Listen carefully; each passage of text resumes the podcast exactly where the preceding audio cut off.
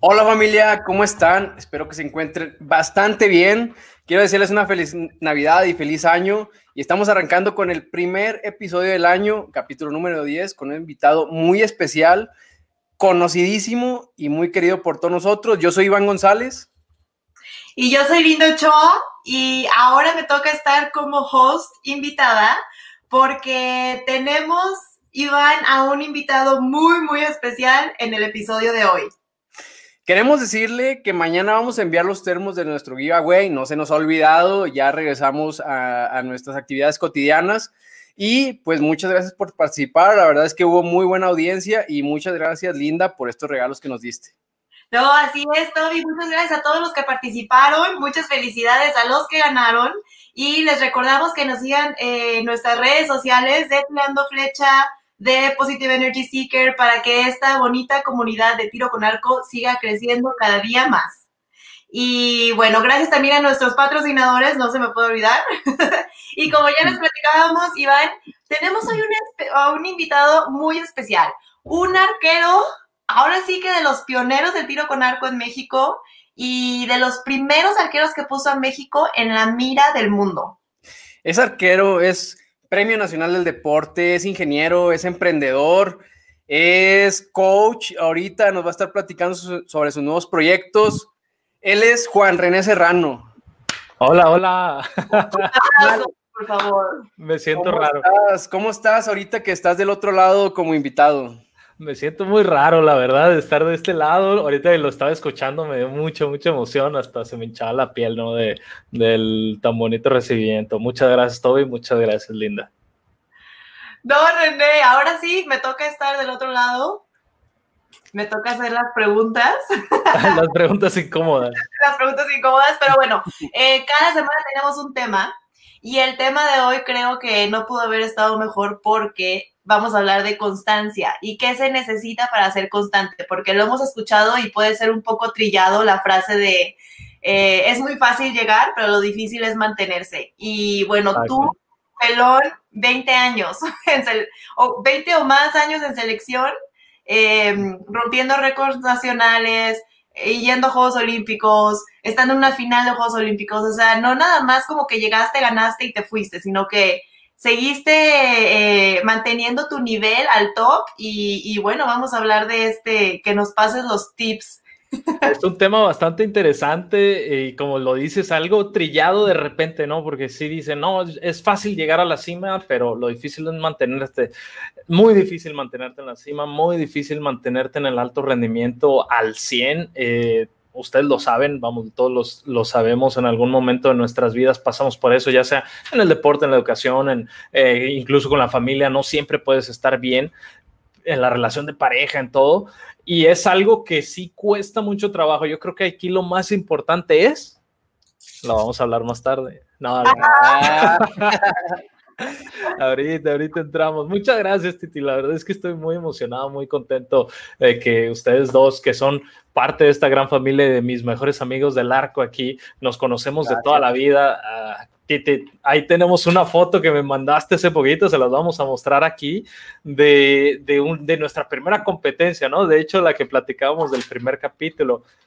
Y con Toby nos hicimos amigos desde la primera vez que, que, nos conocimos, que forjamos una gran amistad y eso pues a mí me da muchísimo orgullo, muchísima alegría poder estar aquí compartiendo esto con ustedes.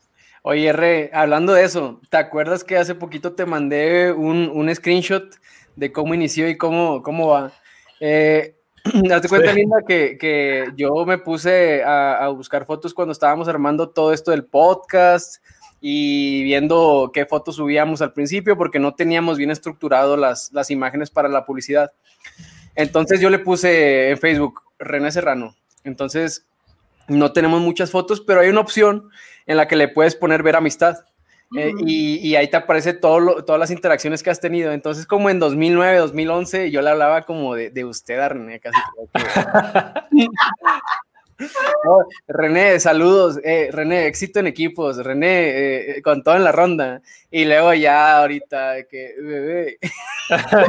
Hola, bebé. Hola, bebé, ¿cómo estás? Y, así, pero pues, sí, cierto. Desde, desde ya hace tiempo que, que nos conocemos eh, y se hizo esta, esta bonita amistad y ahorita trabajando muchas cosas juntos. Trabajando algunas cosas ah, juntos. Muchas gracias, Tony, muchas gracias. Qué, qué padre, la verdad es que sí, algo, yo siento que, bueno, y siempre lo he pensado, el deporte tiene muchas cosas buenas, pero algo de lo que más amo del tiro con arco y del deporte es las amistades que te deja y cómo a través, como dices, 2009, o sea, estamos 2021 ya y, bueno, más, más juntos que nunca, ¿no? Pero, pero qué padre. Y Toby, ¿qué onda? ¿Empezamos con las preguntas ya? Claro que sí, y vamos a, empezar a darle con, el tema eh, que es ser constante. Re, obviamente empiezas, eh, como todos, ya como habíamos visto en varios capítulos, de, tus inicios con Almendra, compartiendo el arco, pero tú empiezas a selección nacional y cuál fue tu primer evento en el que dijiste, ya estoy en selección nacional y voy a tener que refirmarla por México, por México y no por Jalisco. Es bien, eh, vamos, esa, esa, emoción de estar una vez en selección nacional nunca se me olvida. Eh, la primera vez fue en Copa Arizona. Eh, fue un viaje muy complicado, mi papá siempre se ríe y, también echa chispas, ¿no? Porque me tocó vivir muchas cosas en esa primera selección nacional. Eso fue en el, 90 y, en el 99. En 1999 fui a la Copa Arizona, iba como seleccionado juvenil y a partir de ahí no me salí hasta el 2018. Entonces fueron 19 años consecutivos. Salgo en el 2018 y regresé para el 2020, ¿no? Yo lo cuento como si fuera mi veinteavo, mi vigésimo año de selección porque seleccioné, al final estaba ya la convocatoria, desafortunadamente por este tema de pandemia ya no competimos, pero bueno, estaba ahí. Y ese torneo, ese primer torneo, eh, tuve muchas emociones. Primero era salir yo del país sin mis papás. Y apenas me dejaban salir de la colonia, apenas me dejaban salir solo a la esquina. Ahora imagínate salir del país sin mis papás. Y yo me fui con mucho nervio. Me acuerdo que era muy, o sea, no sabía qué es lo que iba a pasar. Eh, no sabía con quién acercarme dentro del mismo equipo porque no hicimos una amistad antes. Eh, ya ves que de repente pues, llegan estos niños fugaces o, estos eh, garbanzos de libre, estos niños que de, la nada seleccionan y empiezan a viajar. Entonces a mí, a mí me pasó así, de la nada empecé a viajar, nadie conocía, nadie me conocía. Ahí fue donde conocí, a Esteban Castañeda, a Juan Carlos Otero, que son los únicos dos de ese grupo que les sigo hablando, que llevamos ya más de veintitantos, a más de veinte años eh, comunicándonos y hablándonos con la amistad. Pero el tema fue que cuando llegas no, no sabes ni para dónde, ni con quién, ni dónde. Y me empezaron a bolear desde, desde el primer momento, así literal en el aeropuerto me decían, no, tú no vas a poder viajar porque mi pasaporte, la visa, venía en un sello y no era estampada. O sea, literal era un sello así de, de esos de tinta y esa era mi visa. Mi visa pues, la había sacado mi papá, creo que una vez que pasamos por, eh, por Los Ángeles, allá por Sonora, eh, entonces, el tema fue que estos cuates, los de selección, que eran el Kevin, el Michael, esos güeyes de que ya quedaron atrás, fue, quedaron fuera desde hace muchos años, Ajá me estaban echando carrillas, o sea, era de que no, tú no vas a poder viajar, la guerra psicológica, ya sabes, contra, contra el menor, contra el más chico. La novatada, la novatada. o sea, literal, mi papá se fue, viajó de México a Arizona, a la Copa Arizona, porque me sentía, me decía, no, es que te sentí, pues que las cosas no estaban bien con el equipo, esos cabrones. Tapo. Échale. iba a viajar o sea, te iba a mandar solo y después hablando contigo como que dijo, no, este güey no, no la vas a ver. exacto. Te aventó tu papá y se no manches. Sí, es que le hablo, le hablé en el aeropuerto, o sea, imagínate yo de 15 años, ¿no? Estoy en el aeropuerto de 15 años y papá, es que no voy a poder viajar. Me dice, ¿cómo que no vas a poder viajar? Dijeron. es que me están diciendo que no tengo visa. No, ¿cómo chingados si tienes visa? Esos cabrones, ya sabes cómo es mi papá, ¿no? De repente es mecha corta. Entonces, no, no, no, que la chica, que sí, sí, no, olvídate esos cabrones. Entonces mi papá dijo, bueno, si eso le están haciendo ahorita en el viaje, ¿qué va a pasar cuando, cuando ya estén allá, no? Entonces dijo, no, ¿sabes qué? Compró vuelo y a los dos días llegó, eh, llegó justo cuando estaba, creo que ya habíamos empezado la ronda, ok, eh, el día de la ronda, y ya, pues sí, sí fue una emoción muy diferente, ¿no? Pasé un, un, un, final de competencia muy diferente. No es cierto, llegó cuando, me, cuando estábamos en 50 metros, ¿cierto? Llegó cuando estábamos en 50 metros en el segundo día, y ya me fue mucho mejor, empecé a tirar mucho mejor, terminé rankeándome mucho más arriba y al final terminé en el 15, ¿no? En Copa Arizona, fue mi mejor resultado. Oye, sí. Eh, este, perdón, Iván. Dime, dime.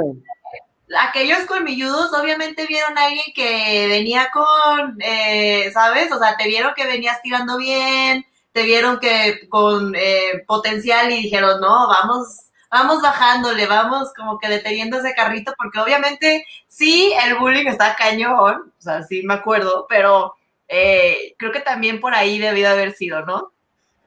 Puede ser que sí, o sea, eh, yo sí siento que cambiaron las cosas cuando llegó mi papá. O sea, cuando mi papá llegó y que lo vieron fue así como, ok, y yo empecé a tirar mucho mejor, entonces también eso también eso dio otra, otra, otra visión para ellos, ¿no? Otra, otra cosa, me vieron de una manera diferente. Y me acuerdo que cuando íbamos en el viaje, el tema importante, o sea, así como para decir, ah, yo soy el mejor, era yo soy el mejor de México, ¿no? Ellos era, se expresaban así escuché a Andrés Anchondo, escuché a Jesús eh, González, escuché a muchos, incluso a ellos decir, no, es que yo en tal competencia fui el mejor de México, no, es que en mexicano. Exacto. Entonces, eh, y ese era su, su tema, ¿no? De, de, sí, yo, yo soy el mejor de esto. Y en la competencia yo fui el segundo mejor, ¿no? Me ganó Jesús González, él, quedó en noveno, yo quedé en el, 15, en el quinceavo de toda, la, de toda la tabla. Y me acuerdo que esa competencia le gané a Don Rapska en la segunda ronda. En la primera ronda, ya, tu, uh, ya un turco, Tukukayalar, no me acuerdo cómo se llama, pero era uno de los buenos arqueros de Turquía. Entonces, de hecho, cuando le gané al turco, salió llorando, o sea, porque decía, no, man, ¿cómo vengo desde Turquía? Llego aquí y en mi segunda ronda un pinche mocoso de 15 años me ganó. Sí, entonces sí fue así, exacto. Y yo empecé a hacer lo mismo. o sea, ya cuando yo les decía, ¿qué pasó? Yo quedé en 15 y ustedes. Entonces ya les... Y ahí también fue como un tema de que mi papá me dijo, tú pónteles al tú por tú, o sea, no te dejes intimidar por ellos, ellos lo único que quieren hacer es jugar contigo, jugar con tus emociones. Y bueno, de ahí aprendí ya mis, mis viejas mañas de, de, lobo de mar y la apliqué una muy, muy buena. Después ¿Cuál? apliqué una. Ah. Eh, una vez de esta, estábamos en, el, en los Juegos Centroamericanos en El Salvador y ya me tocaba la final contra un colombiano contra, contra un chavito de Colombia. Lo que pasó fue que ya estábamos esperando nuestra final y yo estaba sentado y estaba con Julio César, el metodólogo, ¿se acuerdan? ¿Se acuerdan de él? ¿Tú te acuerdas, Linda? Entonces estábamos platicando y estábamos, quién sabe qué, y pasa un turco de Turquía, pues sí, ¿no? y pasa, y pasa el colombiano de Colombia. pasa el parcero y venía no sé qué venía buscando, entonces nos cruzamos la mirada y se me queda viendo y me le quedo viendo y le digo, ¿qué? ¿Me tienes miedo? Entonces se quedó así como sacado de onda, se volteó y salió corriendo. Y ahí el, este Julio, el metólogo, me dice, eres un cabrón, jajaja, se empezó a reír, me dice, eres un cabrón, ya lo mataste, no va a poder competir, no va a poder tirar literal, o sea, llegamos, le gané, pues en ese entonces eran las 12 flechas, no sé, tiré 108 puntos, 110 puntos a lo mucho y él tiró 104, 103, o sea, no podía entrar en ritmo, no podía entrar. Fue una guerra psicológica sucia, pero fue así como una reacción, o sea, no lo pensé, nunca lo quise hacer. O sea, oh, o sea fue así como, ¿qué? ¿Me tienes miedo? Pero él no supo qué responder, entonces ahí yo creo que esto le hizo cortocircuito al cerebro. Sí, él no se esperaba que le dijeras eso, exacto, más bien. Exacto, exacto. No, yo tampoco me lo hubiera esperado, la verdad. Y eso fue el consejo que me dijo mi papá, no te dejes nunca intimidar por nadie. O sea, ya cuando paso yo este tema de, de, mis primeras competencias, y creo que también eso fue que algo que me dio mucha fuerza, ¿no? El, el, el no ver a, a, a, los arqueros así como, wow, imposibles. Sí, les vas tomando respeto y sí está cañón porque va, conoces tu nivel y sabes, tienes que saber exactamente dónde estás, pero no, eso no significa que les debes de tener miedo, ¿no? O que les debes de tener, eh, pues de alguna manera, tanto respeto, ¿no? O sea, respeto normal, pero... Sí, sí, sí. Saber que, saber que tiran bien, pero no, no que los tengas endiosados. Te aventaron con puro alacrán viejo de, de morrito. De hecho. Y no te convertiste en uno, güey. y volador. Y desde, volador, me salieron alas. Desde el primer torneo no lo desperdiciaste, hubo algo que aprendiste y además que lo llevaste a toda tu carrera, o sea, no nada más al principio como no, sino que llegaste al torneo escuchando, soy el mejor de México, me fue, eh, terminé como mejor mexicano, bla, bla, bla, y en tu primer torneo llegas y les ganas, y entonces como que, si les gané, pues claro que obviamente, ¿sabes? O sea, desde el primer torneo llegaste ya, traías buenas bases. Traía buena base y fue por mi papá también, porque él, eh, vamos, tú y yo empezamos prácticamente al mismo tiempo, Linda, nada más que obviamente tú un poquito más joven, y mi papá toda la vida tuvimos arcos en la casa. Él empezó a tirar cuando yo tenía, eh, cuando yo tenía, más bien, cuando yo nací, él empezó a tirar, él tenía 31, 32 años y pues desde, desde niño, yo me acuerdo, tengo el arquito ese amarillo, lo que platicamos con Ángel, que es el arco escuela de todas las familias, eso es como... Sí.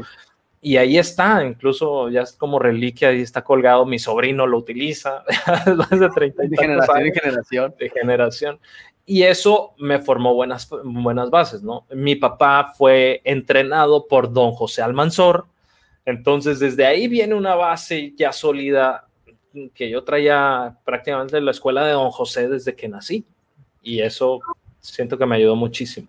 Y René, cuando tú empezaste, ¿empezaste directamente con don José o empezó como tu papá a enseñarte a tirar un poco y luego te moviste con don José? ¿O fue desde que tu papá, yo quiero que él entrene con don José y desde el primer día? No, mi papá fue el que me, el que me empezó a entrenar, él fue el que me enseñó, el que me dijo. A don José, yo empecé a entrenar con él en febrero del, del 98. Eh, nosotros empezamos en junio, julio del 97. ¿Por qué? Resultó que el vecino, un primo que es vecino, eh, Diego, de hecho, él conocía, sabía que mi papá tenía arcos y llegó a la casa y le dijo, oye, fíjate que estoy entrenando, preste, ya tengo un arco, préstame esto. Y yo escuché. Entonces fue así, eh, le preguntamos, ¿qué, ¿dónde estás entrenando? No, en la unidad de revolución, ¿con quién? Con don José Almanzor. Don José acababa de llegar a, a, Guadalajara, se acababa de regresar de la Ciudad de México, de estar 20 años en la Ciudad de México. Entonces, ahí, pues pasó que yo llegué después con don José y esa también fue una historia así bien. Cuéntala, cuéntala. Llego, estaba Teodoro Huerta, eh, ¿te acuerdas de estaba su hijo, el, el, hijo más grande de Teodoro, y estaba otras, otras personas, estaban tirando. Cuando llego, yo llego con mi arco, me pongo a armar, y fue así, no, don José, pues me gustaría aquí entrenar con ustedes, porque ya llegué así, yo con un tema, quiero entrenar, uh -huh. eh, quiero empezar a entrenar con ustedes, pues ya lo que me había platicado Diego, ¿no? Y no, pues ármate, fue así como, ah, pues tírale, vamos a ver qué onda. Me acuerdo así que me veían así como despre el despreciado, así casi casi este para allá, y aquellos ya eh, eh, con Oscar, así ya, ya estaban acá bien ilusionados, tirando bien y, y ya haciendo grupos.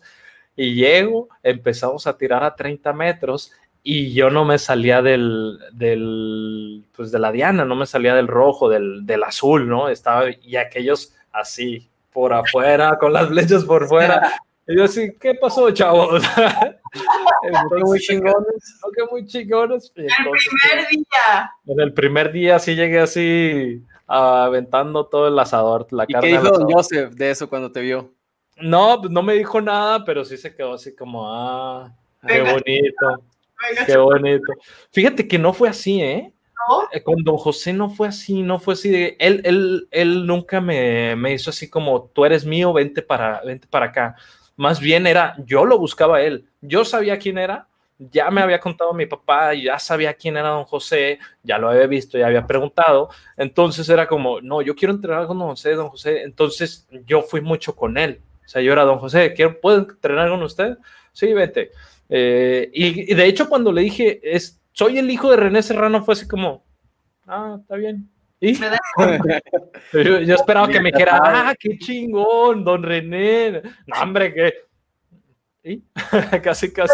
Pero, así era, ¿no? O sea, su temple siempre fue como muy reservado y además, yo me acuerdo una vez, escuché un comentario de, híjole, no me acuerdo si fue de alguien de Puerto Rico o de alguien de otro país que te estaban viendo a tirar y decían, es ya, ya años después, ¿no? Ya, ya que estaba yo en la selección y todo eso, y decían, qué bárbaro que viendo a René tirar, estoy viendo la escuela de Don José. O sea, puedo ver perfectamente toda la escuela de Don José y, todo lo que te enseñó. O sea, de verdad que Don José estaba súper adelantado a, a, la época. Tiempo. O sea, creo que tengo unos Le faltaron años, le faltaron años le faltaron años, nos faltó tiempo. Hay unos, voy a buscar porque cuando estaba en la universidad nos tocó hacer un trabajo, este, a Mayra y a mí, y fuimos a entrevistar a don José y tengo los videos. No sé si están en la pero estaría como pasar y híjole, qué, qué valiosa información debo de tener ahí guardada. Sí. Oye, Re, entonces entrenas con don José y ¿cuándo empiezas a avanzar y empiezas a entrenar con Profeli? Porque de hecho me acuerdo que Nike contaba una historia que tiraste bien perro nacional y ganaste a todos. También estás bien morrillo y que fuiste a buscar al profe y que usted está dando los arcos. sí. ¿Cómo estuvo eso, güey? Sí, eso estuvo bueno. Yo empecé a entrenar con, con, el profesor Lee hasta el 2004. Yo lo conocí desde Copa Arizona, incluso, pero ya entrenar con él hasta el 2004 por eh, propia decisión, ¿no? Eh, no me acuerdo qué nacional fue, fue un selectivo, fue un nacional por ahí del 2000, 2001. Y sí, literal fui, me la acerqué y yo acababa de entrar y le gané a todos, pero ya había escuchado, de hecho le mando muchos saludos, por aquí anda a Tavo, a, a, que pues ahí él, debe acordarse que el profe Lee, a Tavo Rodríguez, él regalaba eh, les ponía retos, ¿no? Les decía, si tiras tanto, te doy un arco, si tiras tanto, te doy esto, unas flechas o algo, ¿sabes? Siempre el profe ha sido como muy dadivoso en ese sentido. Y les gané a todos y yo sabía cuánto es lo que habían tirado, cuánto es lo que él ponía como de meta para darles un arco y llegué, eh, ustedes, el profesor le dice, yo tiré tanto, me da un arco. ¿Qué dijo? loco, no. ¿Tú, quién eres? No, salte, así casi casi vete. No, porque él, él lo hacía con, no sé cómo lo hacían, pero vamos, era parte del material que él tenía como, como entrenador de selección nacional. Fue un tema algo controversial de cuando yo empecé a entrenar con el profe Lee, porque eh, no le causó muy en, en gracia a don José, que él sale, don José sale de selección y entra el profesor Lee, entonces como era como que el desplazamiento de don José, incluso él dijo, don José dijo, bueno, vamos a poner arqueros nuevos, vamos a empezar arqueros nuevos, y esto es verídico, a mí me lo contó don José, que fue con la doctora Bertis, y le dijo, si, si crees que el profesor Lee es mejor que yo, empezamos, vamos a poner, yo me voy a hacer escuela en Guadalajara y le voy a ganar a sus arqueros. Y pues sí, y llegó René diciendo que llegó René diciendo que deme el arco. Entonces, también eso fue como un gran orgullo para el profe eh, para don José. ¿Y en qué empezaste a trabajar con profe Lee, perdón? En el 2004. 2004. ya había ganado Juegos Centroamericanos, ya había sido medallista panamericano, ya, ya, ya vámonos, participamos en un campeonato mundial de mayores, en dos campeonatos mundial de mayores, en uno de juveniles. Ya tenía currículum, ya tenía cosas construidas. Pero también el conocer más países y el conocer más gente me dio cuenta de que sí necesitaba avanzar. y que para avanzar tenía que hacer este cambio. Eh, literal, yo siempre he dicho, a mí quien me enseñó a tirar fue don José. Bueno, mi papá y don José fueron quienes me enseñan a, a competir. ¿No? Mi papá me enseña a tirar, don José me enseña a competir, pero el profesor Lee fue quien me enseñó a ganar. Él fue el que me hizo el mindset, el cambiar, porque vamos, lo que decíamos al principio, ¿no? Era un mindset de eh, soy el mejor de México. Y era hasta ahí. Eso era con lo que se quedaba Andrés Anchondo, con lo que se quedaba, eh, vamos, no voy a decir más nombres, pero... Dilo, dilo. Pues Jesús González, eh, estaban ahí, estos del mismo que los Kevin, todos ellos, era de no, pues con que yo sea el mejor de México, con eso me basta. Literalmente eso es lo que decían. Y con el profe Lee fue al revés, fue no, o sea, eso no puede ser. Mejor de México es muy fácil, mejor de América más o menos, mejor del mundo mejor. Entonces era ese mindset de cambiar de sí se puede y con, entonces con el profesor Lee fue cuando empiezo a tener mis mejores resultados. En el 2000 2004 eh, fuimos, hubo un problema en tema de federación con el profesor Lee, él se sale, nosotros nos quedamos en México, seguimos entrenando y nos fuimos a un campamento a China. Y en el campamento de China con el profe Pineda fue, profe, a, esto fue una plática entre él y yo. Le dije, profe, necesitamos al profe Lee. No podemos seguir aquí con, con los chinos. No está funcionando, no está funcionando. Necesitamos al profe Lee, profe Lee, profe Lee. Obviamente eh, me hizo fuerza Lalo Vélez, eh, Janet. O sea, fue de que sí, profe, profe, profe. Entonces, de repente ya estábamos todos los de la selección, queremos al profe Lee. Van y lo, eh, lo llaman. Y pues ya el profe llega en el 2007, a inicio del 2007 ese año Lalo empieza a tirar 1350 y tantos puntos en el FITA, empezamos a tirar ya súper elevado porque ya llevamos una carga de los chinos, pero el profe nos enseñó a ser más precisos y ahí pues ya otra historia se construye. Es que qué diferente, René, que, y no es por eh, hacer menos a unos y a otros, pero si tú te hubieras quedado en ese ambiente de cuando entraste de decir, soy el mejor de México, porque hasta tú lo dijiste, que después tú lo mencionaste, ¿no? Como fuese el segundo mejor mexicano. O sea, si te hubieras quedado en ese ambiente, ahí te quedas. O sea, te quedas ahí sin tener esa, o sea, puedes tener tu sueño que seas mejor mexicano o puedes tener tu sueño que seas el mejor del mundo, pero a veces tiene que llegar alguien a abrirte los ojos y decir, imagínate qué chingón que seas el mejor del mundo. O sea, ¿por qué el mejor del mexicano? Pues, aparte, pero siento que él como que lo veía de fuera, ¿no? A lo mejor al mismo por ser coreano, su mentalidad es diferente, pero también como que estaba viendo un coreano ve a México y dice, qué fácil. O sea, ser mejor en México, fácil. Mejor de México, ¿sabes? O sea, que también, como dices, hay cambios que, que se tienen que hacer y que qué bueno que lo hiciste también porque, este, todo pasa y todo, todo tiene como su etapa, pues. Todos vamos en un ciclo, es, vamos, era un pensamiento, era una generación anterior a la de nosotros, anterior a la tuya y la mía, Titi, y ahora Toby entra con nosotros, Toby entra en nuestra generación con otra mentalidad, donde ya no dices, quiero ser el mejor de México, o sea, el mejor de México puede ser cualquiera. Literal, en un torneo puede ser cualquiera, pero no cualquiera puede ser el mejor de toda América y no cualquiera puede ser el mejor del, vamos, del mundo. Pero ya nosotros tenemos esa mentalidad, o ya al menos la gente de nuestra generación fue así como, ok, ya lo puedo hacer, ¿por qué ¿por qué me voy a conformar con ser el mejor de México si hay muchos y ya lo hacen? Quiero ser mejor que ellos. Y eso era pues parte de lo que queríamos construir. Y se te notó, ¿eh? O sea, porque ya para este, este tiempo ya tenías ocho años en selección y llegas a tus segundos Juegos Olímpicos. Yo veo a un René, porque me acuerdo que yo me desperté para, para mi mamá y yo para verte. ¿Cómo fue tu mindset? Porque lo acabas de decir, o sea, de pasar de ser el mejor del, del México a querer más. Llegas a un Beijing ¿Cómo era René en ese momento? ¿Qué madurez había tenido de esos cinco años que pasaron? Muchísimo cambio. La verdad, eh, creo que me ayudó muchísimo haber trabajado con muchos entrenadores en ese periodo del 2004. Trabajé con los chinos, con tres chinos, trabajamos con el profe Peralta. Obviamente seguía de la mano de don José. De repente yo me iba a Guadalajara, entrenaba en Guadalajara y lo veía y don José, ¿cómo me ve? ¿Me, me puede revisar? Y esto, fíjate, eh, se me pasó contarles, pero con don José era, era así de que él nunca te iba a decir ah, estás, eh, qué bueno, por ejemplo, yo llegaba y, profe, mire, tiré 330, ¿no? Donde, wow, 330 en ese momento era súper wow. Decía, ah, se puede mejorar. Así. Y eso también lo hacía el profe O sea, e, es, son dos cosas que siempre hacían ellos, a diferencia de los demás entrenadores con los que estuve. Era así de que, ah, está bien, pero se puede mejorar.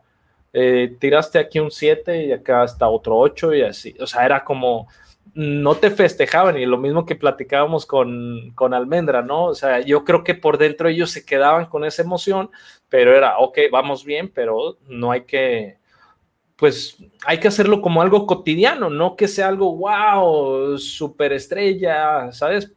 para poder tener los pies en el piso. Y ya regresando un poquito con este tema de, del mindset para el 2008, pues sí fue muy diferente. O sea, todo el paso a través de estos entrenadores, a través de lo que vivimos, de Cartagena, de los Juegos Centroamericanos, Panamericanos, lo que te rompe, lo que construye, los mundiales. En el 2007, en el 2000, eh, 2007, cuando llega el profesor Lee, yo estaba quebrado porque había tenido muchísima carga emocional, había tenido mucha carga de entrenamiento con los chinos, veníamos de un 2006 complicado para mí, ese 2007 sí como que no, y cuando empezamos a entrenar con el profe Lee, de repente a los, no sé, tres semanas, un mes, mm, un corto periodo de tiempo, Lalo empieza a tirar, mm, güey, pero altísimo, o sea, empieza a tirar de repente, se aventaba 260 a, a, 90 metros seguidos. Ah, Entonces era así como, güey, ¿qué pedo? Y de repente, no, se ponía a afinar las 10 flechas de sin plumas en el 10. Y era así como, y eh, para mí fue difícil, o sea, fue como, wow, y yo estaba tirando como escopeta, ¿no? Como así, literal, como escopeta. Voy con el profe Lee, yo fui ese año con el profe Lee y lo invité a comer. Eh, le dije, profe, literal, así con, con lágrimas en los ojos, es que no puedo, es que me estoy cansando, es que no veo resultado. Y el profe, si no, tú tranquilo, espera, el proceso, mi, me de todo, eh, tú eres diferente de Lalo, tú sigue entrenando. Y Lalo empezó a competir y empezó a ganar, empezó a ganar. Y yo así me sentía como, ¿por qué yo no estoy ganando? O sea, ¿por qué yo no estoy tirando a su nivel si estamos haciendo exactamente lo mismo? Y de repente, ¡pum! O sea, era como no mi tiempo, ¿sabes? Estamos como un poquito desfasados, a lo mejor por un tema fisiológico, anímico, lo que tú quieras, eh, incluso psicológico, y él pues se mantuvo y de ahí fue donde empezamos ya Eduardo Vélez, eh, Eduardo Magaña y yo de tirar los tres. Hubo un torneo que tiramos los tres arriba de 1335 puntos, lo que en la historia se había hecho. O sea, ese récord mexicano está ahí, jamás se va, jamás se va a poder quitar porque estamos tirando súper, súper bien. Y eso también pues me ayudó con el tema del mindset, ¿no? Con el profe Lee de, a ver, eh, es un proceso, tienes que esperar, tienes que hacer esto, tenemos que ver por la precisión, empezar a, caminar, empezar a generar confianza y me ayudó muchísimo para mis segundos Juegos Olímpicos. Y René, platícanos entonces tus segundos Juegos Olímpicos. Digo, hay muchísimas cosas que te quiero preguntar acerca de, este, todo lo que nos acabas de decir, pero si no nos vamos a extender hasta tres capítulos más. Pero eh, es, llegas a Juegos Olímpicos y tienes tu mejor resultado. O sea, en ese momento, ¿crees tú que llegas a tu, a tu 100? A tu, ¿En tu mejor momento? Fue bien extraño, porque en el 2007 empecé a tirar y empecé a ganar y me fui a la final de Copa del Mundo, me fue súper bien, quedé en segundo lugar de la ah, Copa del Mundo cuando... En Dubai, donde solamente podían entrar cuatro y era contra, contra todas las expectativas del mundo, gané mi pase y me fui.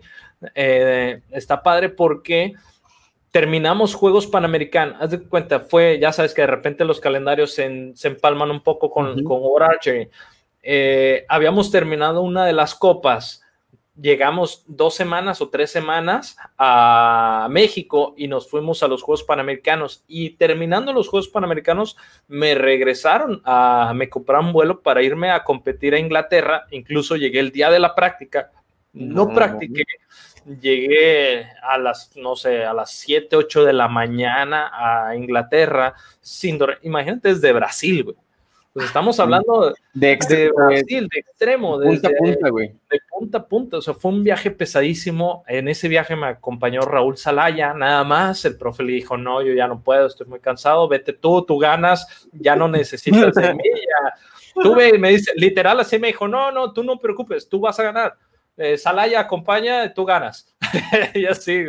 Entonces, y sí, o sea, él sabía en qué nivel estábamos de competitividad, de precisión, y llegué y no gané la competencia, quedé en cuarto lugar en, esa competencia, pero con eso me dieron los puntos suficientes para arranquearme en segundo lugar para la final de la Copa del Mundo.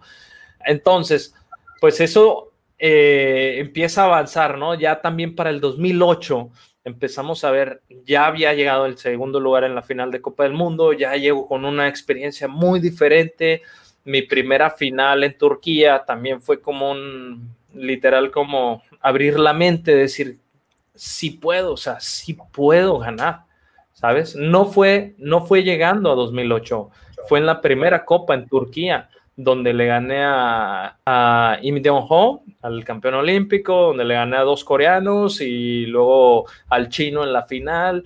Y te acuerdas, Titi, que, que una vez lo platicamos incluso, eh, hace mucho tiempo que yo te decía, yo tengo, son un par de experiencias en mi carrera deportiva que, que marcan como un, un antes y un después, ¿no? Ah, un, un aguas pero son como muy eh, sensibles para mí. El primero es cuando pierdo contra, contra Galeazo en Atenas, porque yo decidí perder. O sea, no, no era que yo dijera, ah, voy a perder pero no decidí en ese momento, no puse mi cabeza en tengo que tirar bien, fue simplemente tira.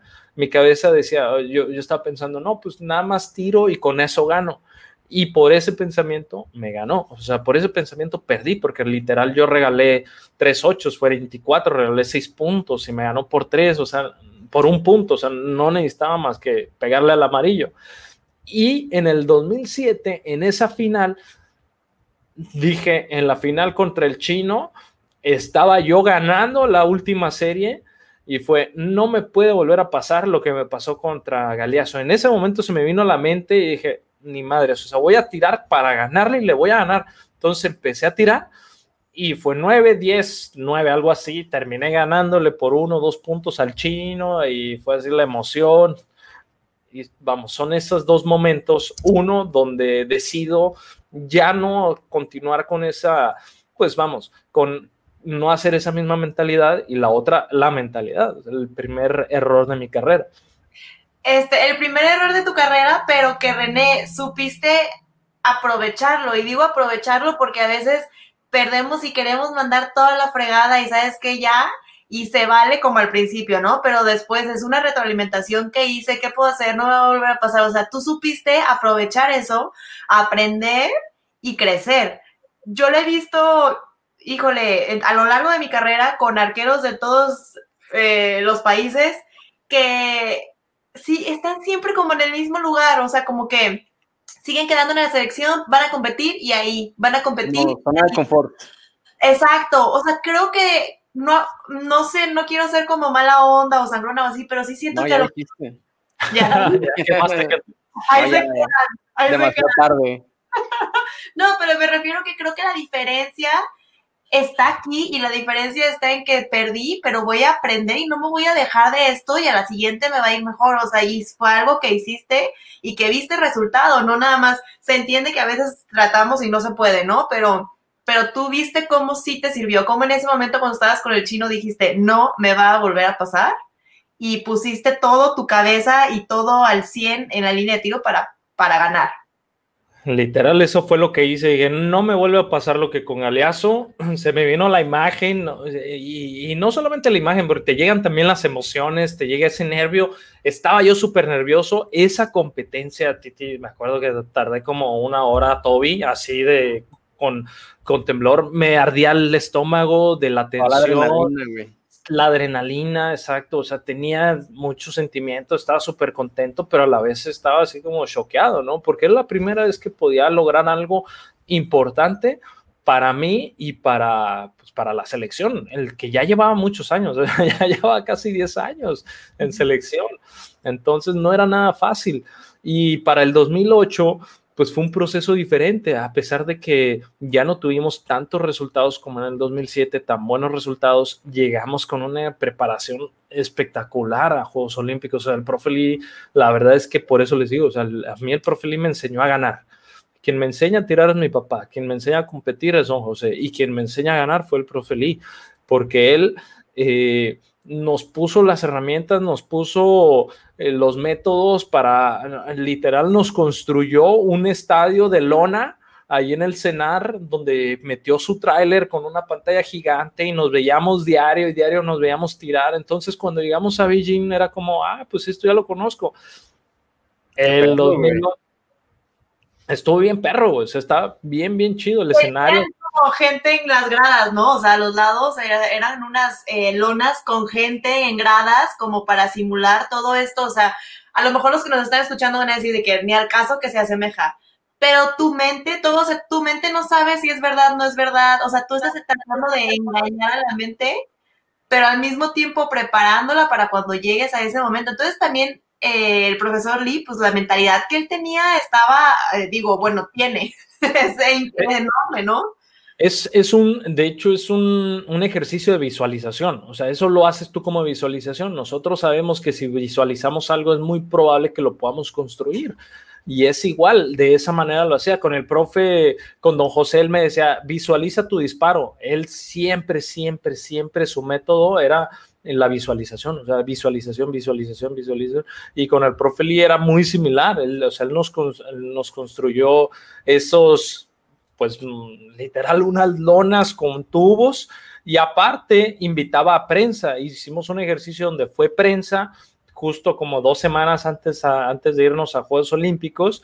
Y a ver, tómenles fotos así con sus cámaras las ruidosas, porque él sabía que eso pasaba. El clic, clic, clic, clic. Tú sabes que ese clic, clic es, te estás ahí, clic, clic, clic, clic, casi, casi quieres decirle que lo quite, ¿no? Pero es algo que siempre pasa, el ruido, la gente, y, y, eso lo hizo muy bien, o sea, entonces ya llegamos a 2008, yo llegué con una preparación muy diferente, una mentalidad. No sabía qué es lo que iba a pasar, sabía que iba bien, pero no sabía qué es lo que iba a pasar, sinceramente. No era como que, ah, mm, soy el mejor aquí y vengo a ganar. No, era como, me he preparado muy bien, creo que tengo una posibilidad de hacer un buen papel y mi objetivo literal era lo que me ha pasado anteriormente, lo que ha pasado eh, últimamente en México en el tiro con arco, yo lo quiero mejorar. Entonces siempre mi, mi estandarte fue ser eh, un referente nacional. Siempre ha sido dejar huella para el siguiente. Y qué perro, güey, porque, pues, ¿qué pasa? Que René se clasifica en primer lugar en Juegos Olímpicos, es noticia nacional, y pues todos los ojos ahora sí que puestos en ti, ¿no? Estás en la final por bronce contra Park, que Park había sido ya, ya para ese entonces era un arquero legendario, güey. ¿Qué viviste? ¿Qué sentiste estar dando todo por el país en una final para Juegos Olímpicos. Sí, pero, explícanos todo, o sea, ¿qué sentías en la panza? ¿Te estaban sudando las manos? ¿Te temblaba? Yo me acuerdo que te temblaba la cara. te temblaba? Porque ah, hay un video, o sea, lo podemos buscar en internet y estás anclado y parece que estás diciendo que no, o sea, estás como... pero soltabas y 10, o sea, pero ¿qué pasa que sí, explícanos como todo esto, porque creo que los arqueros podemos ponernos a, ok, sí, yo estoy en la, tira, en, la, en la línea de tiro en una final, sí, pero en unos Juegos Olímpicos por medalla contra un coreano, leyenda, ¿qué sentiste? No bueno, recuerdes que voy a llorar. No, ya el tema es no vivir del pasado, ¿no? Es ver el pasado como, como la historia, como un referente, como algo bonito. Y la verdad es que ya lo veo con... Me pesaba muchísimo recordar esas escenas porque pudo haber sido el cambio de mi vida por completo, pero pues todo pasa por algo, o sea, no me tocaba, no me tocó y no me arrepiento en absolutamente nada de lo que pasó fue una experiencia. Un cuarto lugar, un cuarto lugar está bueno, o sea, yo lo estaba viendo como un logro hasta que dijiste, dije, ah, cabrón, pues sí, perdió la de bronce, ¿no? Pero, o sea, yo decía, estás en una final por medalla. Eh, sí, yo que después que lo vivimos, que íbamos a torneos juntos y, y, luego creo que también estaba Alex Peña, fue que te entrevistó, creo que estaba allá y él me platicó. Alex. Ese Alex, que te platiqué. Le mandamos casi no le gusta.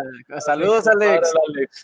Eh, y me platicó cómo él te vio saliendo de la línea de tiro y, o sea, sí fue muy fuerte para ti, como, ¿lo viste como decepción?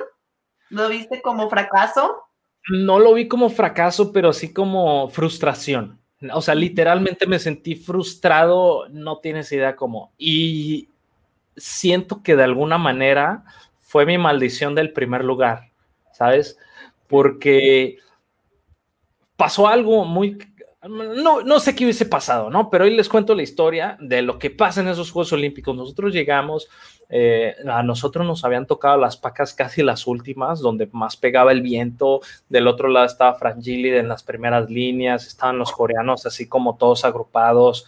No me acuerdo con quién me había tocado, si alguien de, de, de no es cierto, no recuerdo exactamente, pero pues no era así como que éramos la paca más brillante. O sea, al final son Juegos Olímpicos, ¿no? Están los mejores del mundo, pero tú sabes que tienes a tus favoritos, tienes a la gente que es consolidada, que, que ya es Corea, que es, a países como Italia, Corea, Francia, que venían tirando muy cañón. Y de repente, primera tirada, eh, René Serrano, 341. Y todos así, ¿qué? ¿Qué pedo? 341 y todos así, porque nadie había llegado al 340, entonces fue, ok. Segundo, eh, ya iba empatado con Frangili, de hecho íbamos empatados ahí con Frangili, me iba ganando. La última serie, o sea, la última serie fue, eh, yo dije, no, no la voy a ganar, o sea, literal así fue, nada, yo tiraba relajado, no me importaba en qué iba a quedar de repente así, ya sabes, ustedes me que me conocen saben que de repente estoy ahí, ¡pum! Se me soltó y, agarré el arco y al momento que agarré el arco, ¡pum! 10, la flecha cae en 10. Yo literal me estaba riendo, o sea, volteo a ver al profe. Me acuerdo que volteé a ver al profe y me estaba riendo y el profe así bien serio, así como queriéndose reír, pero no, para no reírse, porque también estaba, eh, también estaba Lalo compitiendo al lado, o sea, estábamos nosotros dos. Ah, ya me acordé por qué nos desplazaron, porque como no llevábamos equipo, entonces estábamos en los países que no tenían, me acuerdo, creo que estábamos con uno de Bután, o sea, estábamos así, los equipos completos estaban de un lado y ya los que no... Los de la Green Card, ¿no, güey? exacto, estaban acá con nosotros, güey, entonces estábamos por ahí. Y de repente, ya eh, terminamos como Frangili iba arriba de mí, eh, ya en el acumulativo por uno o dos puntos y yo terminé tirando un 56, un 57, dije, ah, pues no, seguramente me ganó, ha de haber tirado un 58, 59, entonces me ganó. Mm, pues resulta que tiró un 55. entonces, ya así como, ok, entonces ya gané. Eh, bueno, ya me clasifiqué en primero y sí, pues al final, ¿no? Mucha gente, me acuerdo, Crispin fue uno de los primeros que llegó, ah, no manches, qué bien tiraste, felicidades, muchas gracias. Ah". Y todo el mundo llegó, los entrenadores, otros atletas, otros arqueros a felicitarme. Y, entonces ya de repente así, pum, la prensa ya estaba conmigo. O sea, de repente ya toda la prensa mexicana, toda la prensa internacional, y así como, ¿cómo te sentiste eh, de haber ganado, de esto, bla, bla, bla, muchas preguntas, muchas cosas. Pero eso no afectó en absolutamente nada, ¿no? O sea, realmente eso no afectó llegamos a la primera competencia eh, en la eliminación. Como yo había ganado el ranking 1, mi partido fue el último de toda la competencia. Entonces, ¿qué pasó? Yo empecé a tirar el, no sé, el miércoles a las 6 de la tarde, a las 5 y media de la tarde, tiré mi primer partido. Todos ya habían terminado. Y luego el martes se acomodaban, o sea, como había sido el SID 1, siempre era como el estelar. Entonces, de repente, pam, pam, empiezo a avanzar ahí ya con mis, con mis competencias. Y en la final, ¿qué pasó? Hay algo que yo siempre he dicho que fue un, te lo gana la experiencia, la inexperiencia, el no saber qué va a pasar, el, a lo mejor el no conocer. Yo tiré la semifinal como ranking 1, como estelar. Entonces, ¿qué pasaba? Que pasó primero la semifinal eh, B y la semifinal A va segunda. Cuando pierdo, me toca pasar por la de bronce, pero ¿qué pasó? Que no tardamos ni 20 segundos cuando yo estaba de nuevo en la línea de tiro. Entonces yo todavía no asimilaba, todavía no tenía, o sea, literal fue, Titi, eh, Toby, terminé de tirar, terminamos de tirar y ya, pues a la fregada, felicidades, y el coreano festejando, ah, sí, qué chingón, qué a toda madre, ¿no? Y por nosotros acá de que, ah, pues ya, no manches, ya, ya, ya perdimos, ¿no? Ya no sé qué. Y nos, eh, el profe Eli y yo nos despedimos de ellos, nos salimos del túnel y ya nos estaban esperando en el túnel para regresarnos, pero aparte ni siquiera fue de que, ok, estamos aquí, podemos tranquilizarnos, no, le dimos la vuelta, era una rotonda, estaba aquí en la línea de tiro, eh, salías por aquí, le dabas la vuelta al estadio donde estaban toda la gente atrás, ya ves que en la imagen se ve como toda la gente está ahí, le dabas la vuelta por atrás y regresabas y entrabas otra vez. Solamente di la vuelta. No pude ni ni unas respiraciones, calmar, porque yo sí sé que... O sea, yo, yo entré todavía pensando en qué había pasado con esa, o sea, yo entré pensando en por qué me ganó, en qué fallé, o sea, todavía ni siquiera había asimilado qué fue lo que me pasó, cómo había tirado y regresé, entonces fue así como, wow. Mm, entré a la final contra, contra, el, contra el ruso, eh, Siren Pilov, y vamos, eh, tiré bien. no, todas mis, todas mis eliminatorias las tiré arriba de 112 puntos. En ese entonces tirar arriba de 112, la primera fue 116. Había pues roto entre comillas el récord olímpico, pero resultó que un coreano en la mañana tiró 117 y yo por la tarde tiré 116 y el récord era de, de este de Frangili de 115. Entonces ni siquiera me dejaron disfrutar eso. Se rompió y se rompió, exacto. O sea, yo no lo rompí, al final lo, lo rompió el coreano, pero lo rompió en la mañana. Yo en la tarde tiré 116, ¿no?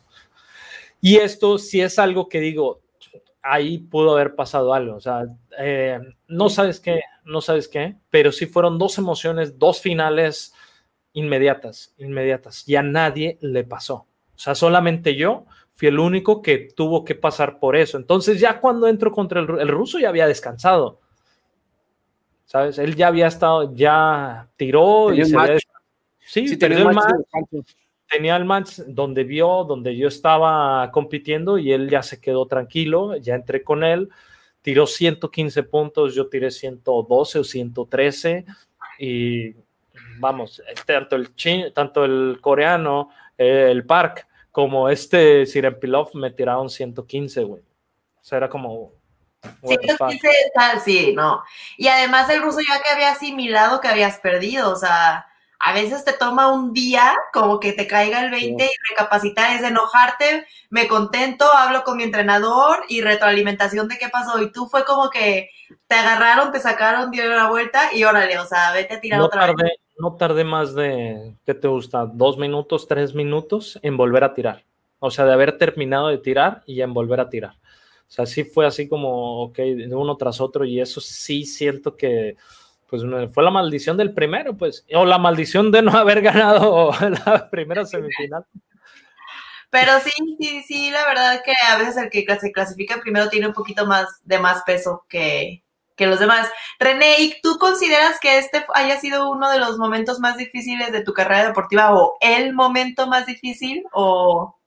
Sí, de hecho nos quedamos con este tema, ¿no? Con esa plática. Sí, cuando termino de tirar, eh, salimos ya todos festejando. Yo me acuerdo que estaba escuchando, eh, escuchando a los anunciadores eh, dando eso. Yo salgo y como marabunta, o sea, toda la prensa mexicana, toda la prensa nacional llegó, eh, estaba con el profesor Lee y literal, yo me disculpé con el profe Lee, le dije, profe, perdón, porque también el, pues ya sabes, ¿no? Siempre nos decía, yo esto lo hago por pasión, yo no gano nada en estar acá, o sea, lo hago por amor al tiro con arco y porque amo México y los quiero a ustedes, ustedes, a mí me dice, ustedes son como mis hijos, entonces yo quiero que ustedes ganen. Entonces cuando terminamos lo abracé le dije, profe, perdóneme, y pues las lágrimas, ya soy bien chillón, o sea, yo soy bien emotivo y soy bien chillón, entonces, pues sí, güey, o sea, de repente ya toda la prensa, aparte ahí las preguntas y cómo te sientes y quién sabe qué bueno, de ahí fue otra historia, ¿no? Sí, sí sentí, sí, muy conmovido porque habíamos logrado cosas padres, porque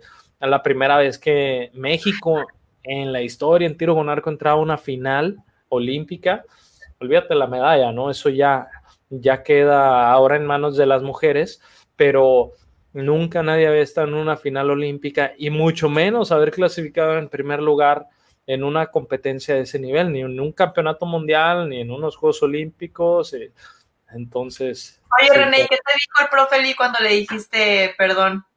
Ah, no, incluso, incluso él me dijo, no, mi culpa, esto fue mi culpa, tú no tienes la culpa. O él me decía, esto, esto fue mi culpa, tú no, yo no, fue la mía. No, ¿cómo te recuperas de estos momentos? ¿Cómo, cómo, eh, cómo regresar y volver a dar todo. O sea, lo platicábamos la, otra vez antes de incluso de grabar, que yo les decía, había torneos en los que de verdad, de verdad, o sea, yo fui y dije, ya no quiero volver a tirar, o sea, toma el arco, no quiero tirar. Y bueno, seguí tirando porque amamos el arco más de lo que amamos otras cosas y luego gano y digo, no, amo el tiro con narco, soy la mejor, o sea, o sea, depende mucho el torneo que tuviste, entonces, ¿cómo te recuperas de esto si fue tan, tan fuerte para ti? Fue fuerte, pero no al grado de decir, no quiero tirar, no, al contrario, fue así, ya lo logré, puedo seguir, o sea, fue que, ok, me quedé a nada, me acuerdo que venía en el avión y venía yo solo en el avión porque eh, al momento que quedé en cuarto, al siguiente día teníamos el avión de regreso, se regresaron todos menos yo. Ahí Televisa me pagó el boleto para que no me regresara, para poderme entrevistar, para poder estar en los programas y después hacer el programa donde tiré la flecha y sale el, es el, no, no, el, ah, no, que el Sí, sí, que le tiro el verga, güey. Entonces, la televisión nacional. Entonces, eh, ya me regresé yo solo en el avión, me acuerdo que iba en el avión, iba llorando, o sea, iba en el avión llorando así de chingado, ¿por qué no pude? O sea, ¿por qué no se dio? ¿Por qué no? Muy derrotado, no derrotado, pero sí muy frustrado. No me sentía derrotado porque tiré bien, o sea, yo era chingado, ¿por qué no tiraron eso con otras? O sea, ¿por qué? ¿Por qué? Porque tenían la experiencia, porque eran buenos, porque se prepararon, porque eran mejor que yo. Entonces, al final no hay más, ¿no? Y cómo te, cómo te sobrepones de eso, eso no me pesó, Titi. Realmente no me pesó, fue una frustración de no ganar, pero no es que le haya perdido el amor, no, al contrario, regresé con muchas ganas, seguía entrenando, quería tirar, quería volver a estar en una final olímpica, quería demostrar que podía eh, concluir con eso, o sea, que podía volverlo a hacer y pues sí, nos fuimos otra final olímpica, pero esa es otra historia. Ahí Oye, entonces el mindset es todo. Dime, todo, perdón. Regresas de, estos Juegos Olímpicos y dos años después ganas todo, literal, ganas todo en Juegos Centroamericanos y te haces Premio Nacional del Deporte. Ya aquí, obviamente, tú sabes que eres profesional, pero ¿cómo llevas toda esta fama porque ya eras conocido nacionalmente como el referente del tiro con arco para mantener ese nivel tan alto porque Juegos Centroamericanos lo ganaste con 1340 y rompiste todos los récords.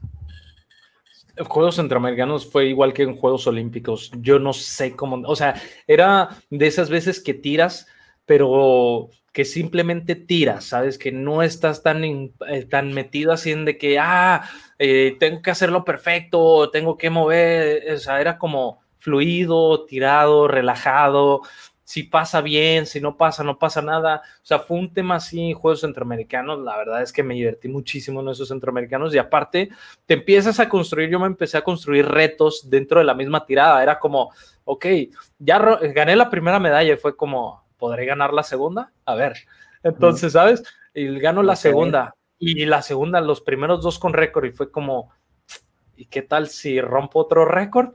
O sea, y era así, ¿no? O sea, no era como, ah, quiero ganar, quiero ganar. Era así como, eh, ¿será que pueda? Entonces empecé y luego 30 metros fue como, ah, si gano 30 ya gané las cuatro y gano el FITA y o sea, el FITA ya lo tenía lejos, o sea, ya en el acumulativo no había manera que el FITA me lo ganaran ni aunque tiraran perfecto en 30 metros si yo tiraba 340, ¿no? O sea, literal tiré muy alto, 3345 y el segundo creo que tiró 1310, o sea, no había ah, manera. Sí, entonces sí fue así como, ok, otro récord. Y me divertí muchísimo. O sea, me acuerdo que ese torneo siempre lo recuerdo con mucha alegría. Y era muy extraño porque el día de la práctica eh, estaba tirando bien, pero un día anterior a la práctica, la práctica libre, nos pusieron en un terreno, o sea, ni siquiera era en el campo, era como un terreno al lado y estaba como una dunita para tirar, tirábamos a 70 metros hacia arriba y los de 50 tiraban hacia abajo, ¿te acuerdas, Titi? Estaba así medio extraño. Y eh, me acuerdo que fallé flechas a 70 metros. Entonces es como, ok, era así como, mm, estoy fallando flechas, no sé si vaya a ser mi mejor torneo, ¿sabes? Entonces así era como, eh, ¿por qué fallé una flecha? Y no fue así de que, pa, un chiripazo, ¿no? Fue estar ahí bien y pum, de repente, y no sé, cuatro o cinco, y así como, qué extraño.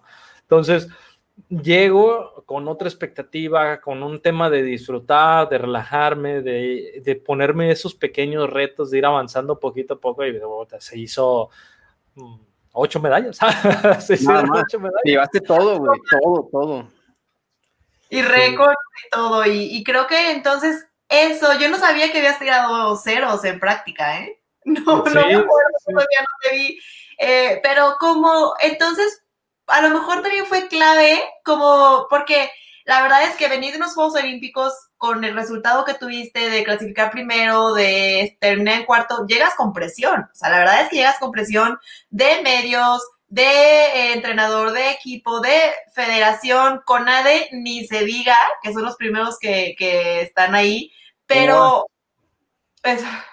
pero, este, se puede decir que a lo mejor como que soltaste un poquito el nervio entonces en práctica y cambiaste el foco a decir, me voy a divertir, voy a hacer lo mejor que pueda, me voy a poner retos y de ahí a ver qué pasa. O sea, a lo mejor sí fue como una clave, como clave, ¿no? Ese, ese día de La verdad, o sea, tú sabes que Juegos Centroamericanos vas como a una, una fiesta deportiva, literal, o sea, estás con puro latino y te diviertes y estás a todo madre. Y aparte, siento que me ayudó muchísimo con quien estaba en esa convivencia. Estaba con, eh, con Viviana Candelas y Marta Revuelta, con su entrenador. Me la pasé súper bien con ellos en los días previos y ellos es como, no, sí, venimos entre, o sea, venimos chingón, pero estamos disfrutando y relajados. Entonces sí fue como, ¿te acuerdas que nosotros no estábamos en la villa, la villa, estábamos en otro lugar? Exacto, era como, como, no sé, un, eh, un hotel todo incluido. No, no me acuerdo, era un tema en unos departamentos ahí medio extraño. ¿no? hubiera sido un hotel todo incluido. Eran como otras villas que construyeron, pero en otro lugar porque no hay, no, ya no cabía más. Ah, es cierto, es cierto, no era, eran en las villas. Eran villas, pero eran Cabo Rojo, o sea, nosotros no competimos en la principal. Tiro con arco estaba afuera y no te acuerdas que luego nos cayó un tormentón y se metió el agua. Pero no, ¿cuál hotel todo incluido? Ojalá. ya me acordé, estaba todo chafita, no. Pero no, me, me refiero a que este tipo de complejos, así de como tipo de departamentos, pues, que, vamos, el tema fue que me divertí muchísimo en esos Juegos Centroamericanos y sí, yo me sentía preocupado. O sea, yo me sentía un poquito preocupado cuando empiezo la práctica y era así como, no sé qué va a pasar, no sé si voy a tirar bien pero ya cuando empezamos a tirar fue, pues vamos a ver qué pasa. Empecé a tirar y, ¿sabes? Es de estas veces que tira la primera serie y la primera serie es un 50, 52. O sea, ni siquiera fue un 55, 57 a 90 metros, ¿no? Fue así como, ok, está dentro de rango, ¿no? O sea, no tengo que preocuparme porque no tire un 45, pero tampoco me tengo que emocionar porque tiré un 57, o sea, estaba como media y fui sumando un puntito, dos puntitos, tres puntitos y de repente se me aventé un 58, güey. Y de repente en la última serie un 59. Entonces fue así, ¡pum! Para arriba, 90 metros, récord. Entonces fue como, ok, esto me gustó. Y con eso empecé en la 70 metros. Y también volviendo un poquito, volviendo un poquito a lo que decías tú, Toby, de, del tema de la fama, de cómo soportar, de cómo aguantar es muy difícil, o sea, sinceramente sí es difícil toda la presión social, toda la presión de medios, incluso la misma presión de tus amigos o del mismo ambiente del tiro con arco, porque tienes que cumplir, porque tienes que darlo, porque sí es un tema que, que yo considero que cada deportista, yo siempre dije, es mi responsabilidad como deportista atender a medios y dar un buen ejemplo, o sea, siempre fue como yo nunca en medios les dije, no, no les voy a dar entrevista, no, no, no, porque yo quería que el tiro con arco lo conociera más gente. Entonces era, es mi responsabilidad como cabeza en este momento de equipo o a lo mejor como mejor resultado de hacer que la gente vea el tiro con arco. Entonces, cada vez que me decían, oye, sí, una entrevista, sí, un esto, sí, siempre, güey, siempre, siempre. oye, para este punto, ¿cuántas marcas te tenían firmado, güey? Estamos hablando de 2010, 2011. Ay, no me acuerdo, pero ya había tenido como unos 5 o 6 patrocinios de diferentes. Ya había tenido Codet Aris Vision, ya está con Under Armour, ya está con Oakley. Con Oakley. Sí, ya tenía por ahí un par. Eh, estaba brincando entre Hoyt y Win and Win.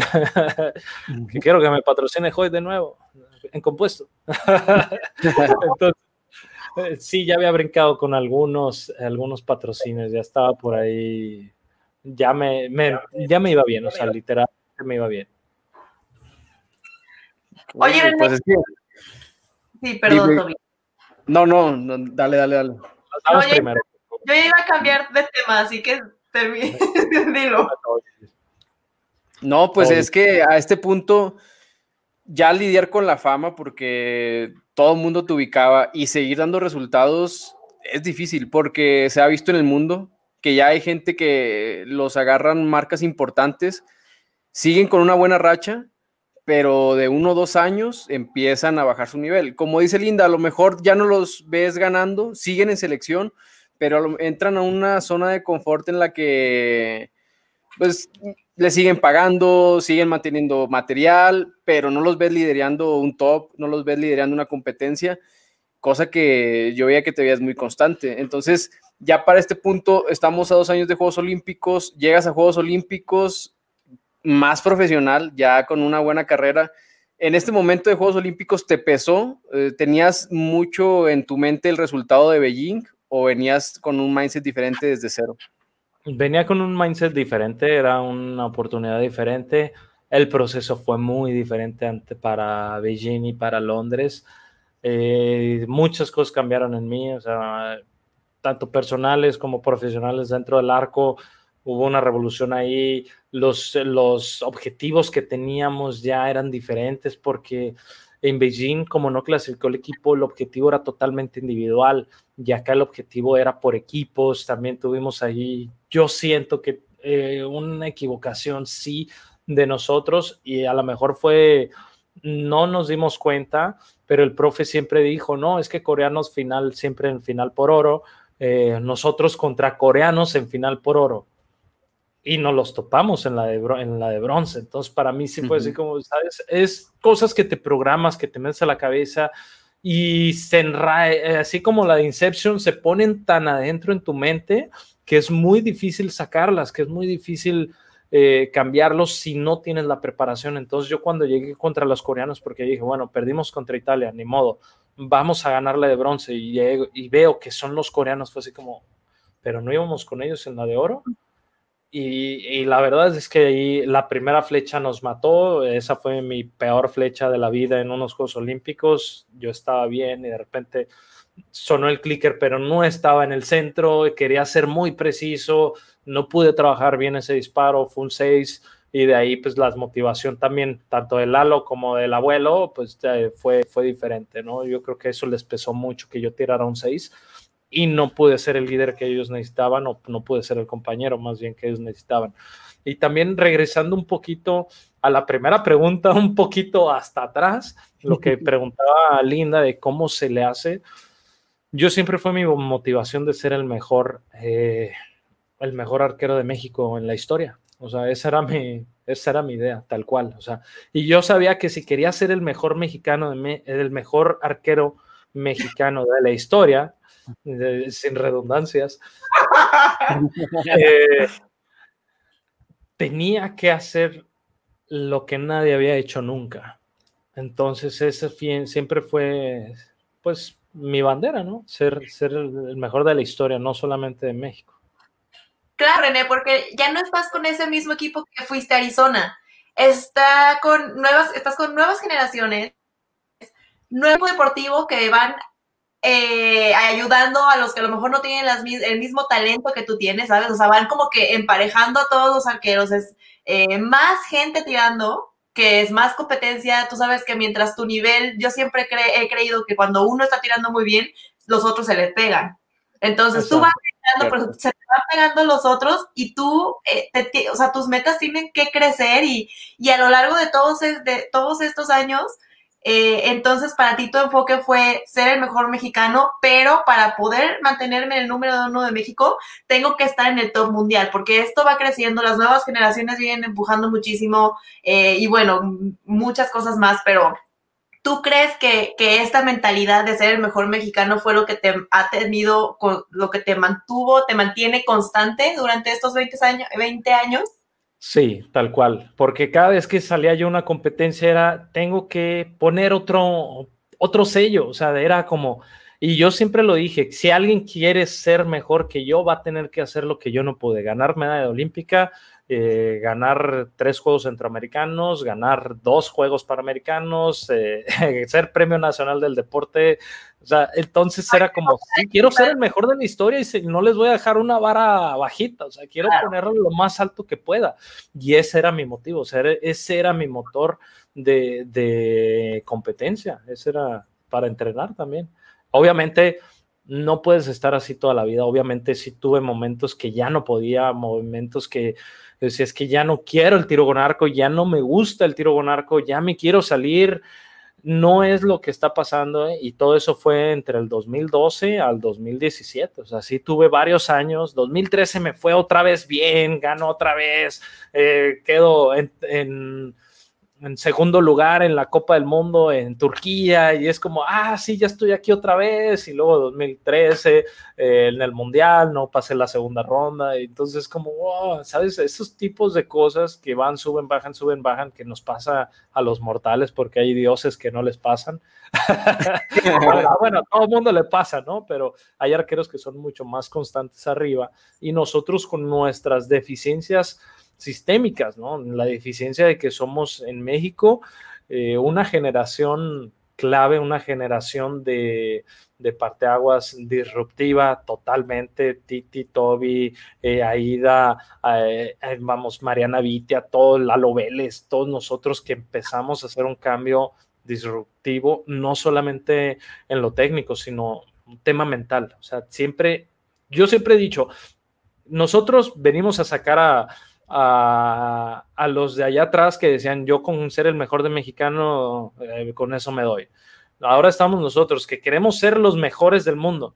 Y yo espero que los siguientes vengan y digan, no, o sea, yo quiero la medalla de oro siempre. O sea, yo quiero la medalla de oro en los Juegos Olímpicos, en el Mundial, y, y quiero que también, no solamente yo, sino mi equipo la gane. O sea, tenemos que empezar a evolucionar ese tipo de pensamientos, tanto del tema profesional como, como deportistas y entrenadores, ¿no? Al final, parte de nosotros pasamos a ser entrenadores y es parte de lo que yo quiero hacer, enseñarles que pueden. Oye, entonces, ya para este punto, mucha trayectoria, mucho nivel, pero lo que mucha gente no sabe es el Mundial del 2015 de México. Tuvo muchos retos para hacerse para hacerse. 2017. 2017, perdón.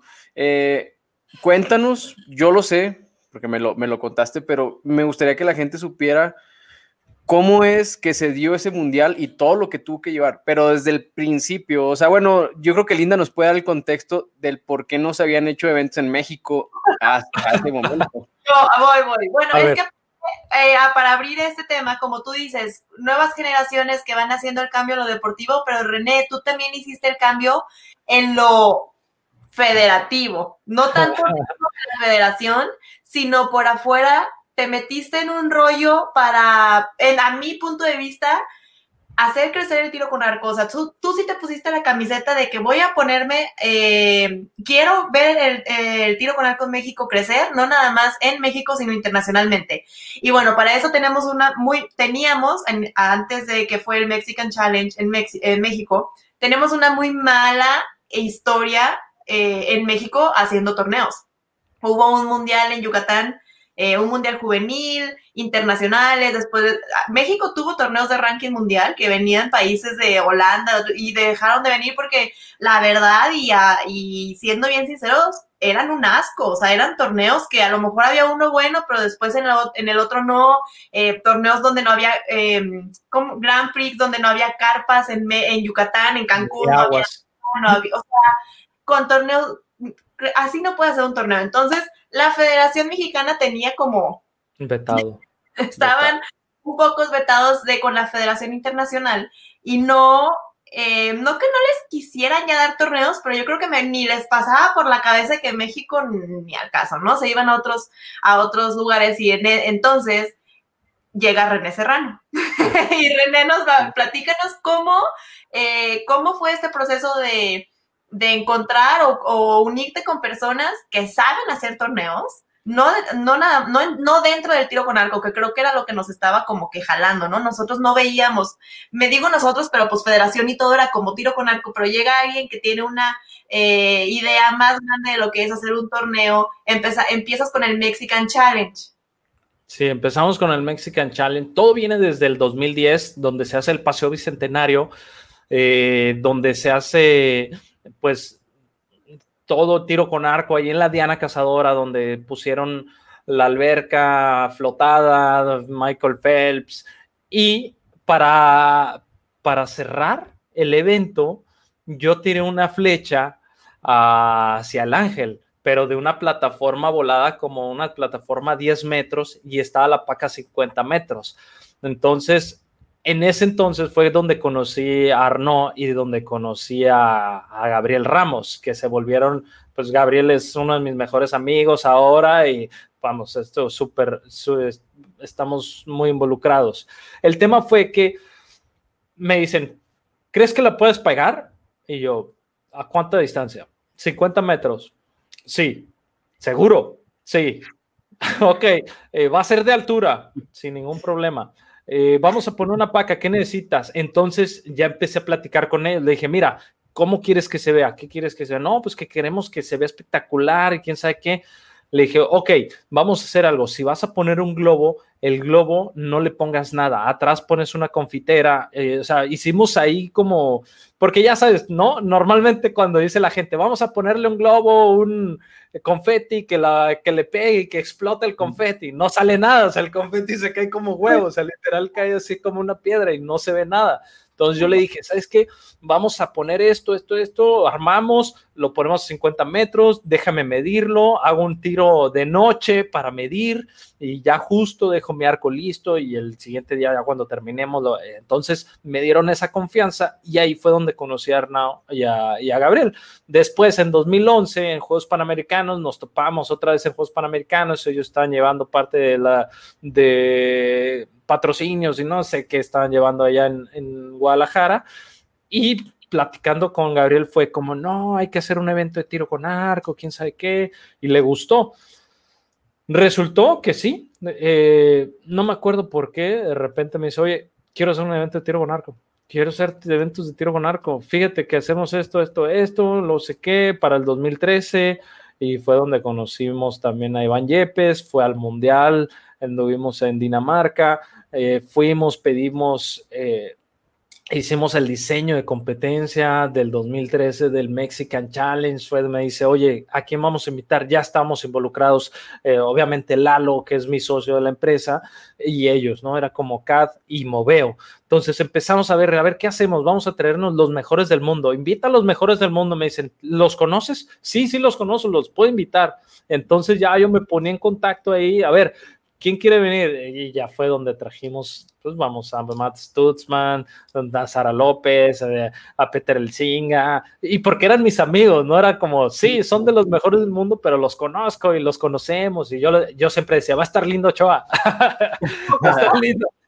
Entonces era como más fácil y ya mandamos cartas. El tema fue que nos organizamos, nos pusimos a echar mano y nos gustó muchísimo. Y el tema del mundial, Ahí ya habíamos pasado por dos Mexican Challenge, 2013, 2014, ya habíamos pasado por la final de Copa del Mundo también en el 2015, hicimos el Dual Meet en México, Colombia, en Veracruz también, entonces ya llevamos varios, varios eventos eh, ejecutados, pero el 2017 fue un desmadre, o sea, sí fue muy pesado, fueron... Dime. Acá entre nos, nos puede, acá entre nos, en vivo, en Facebook, en todos lados. ¿Qué te dijo? ¿Nos puedes decir qué te dijeron en Las Vegas cuando mencionaste que México quería organizar un mundial? Sí, eh, me lo repite Holgado, ¿no? Con Holgado llegué, me porque yo era la palanca de Gabriel, ¿no? Gabriel me tenía a mí como carta de presentación. Porque tú conocías a todos adentro yo conocí a todos adentro. Con, en ese entonces era eh, precisamente Juan Carlos Holgado el encargado, el gerente general de, de los eventos de War Archery.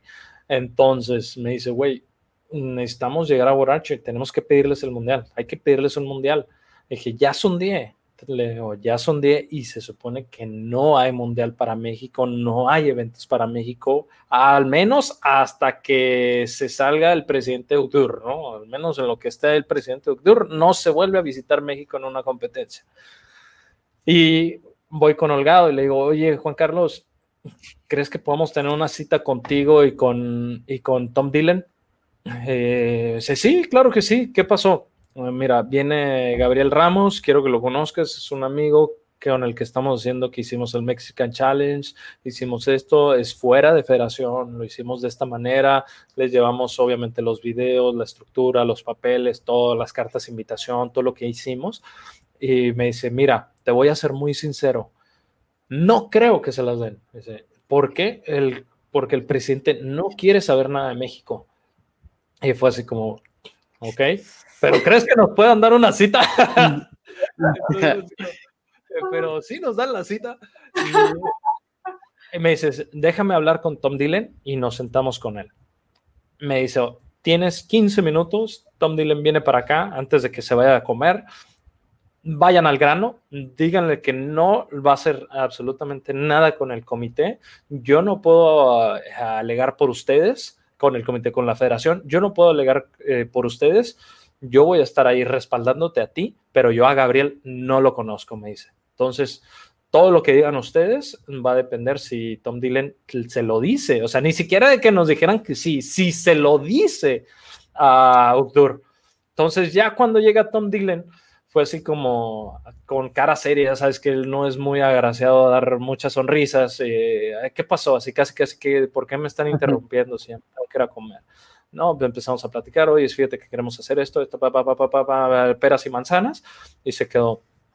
Uh, el presidente no quiere a México, yo, ya lo sabemos, sí, ya lo sabemos que no quieren venir a México, pero estamos haciendo esto, tenemos este respaldo. Gabriel sacó credenciales, le dice, mira, yo organicé el Campeonato Mundial de Taekwondo y resultó que pues el presidente de, la Federación de Taekwondo de la Federación Internacional es amigo de Udur, ¿no? Se conocen.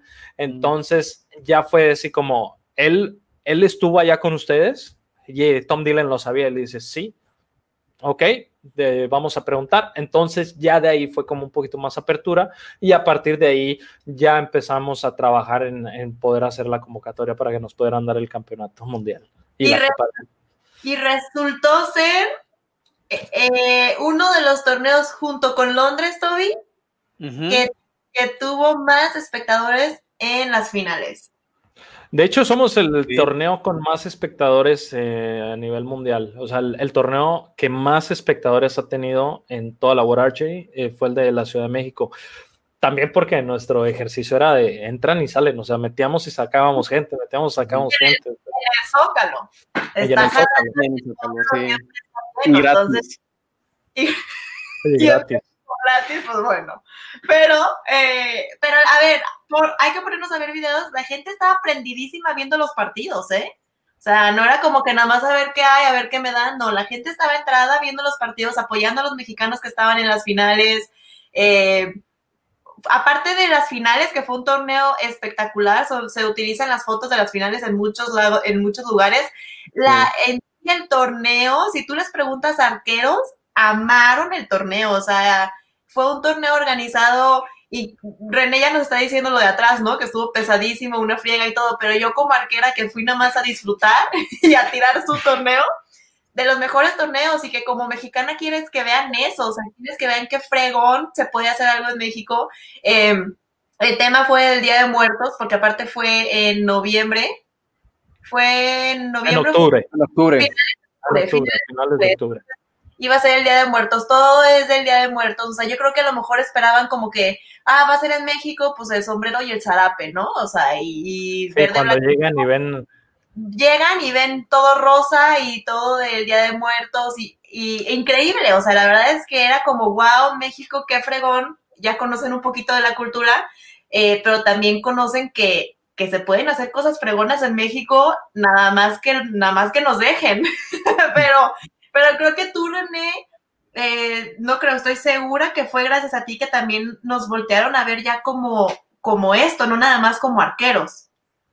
Fue algo en conjunto, o sea, no, no, no, no solamente fui yo, Lalo Vélez, eh, Gabriel Ramos, eh, Arnaud, nosotros cuatro formalizamos todo, hicimos, nos matamos, o sea, tú lo dices como yo estaba ahí, pero a Lalo se, él se tuvo que echar todo lo de administración, todo lo de ejecución, no dormía, o sea, e incluso el primer Mexican Challenge, Linda, estábamos armando el escenario y eran, no sé, las 4 o 5 de la mañana y me dice Gabriel, y que nos vaya saliendo. Y yo así, a ver, le digo,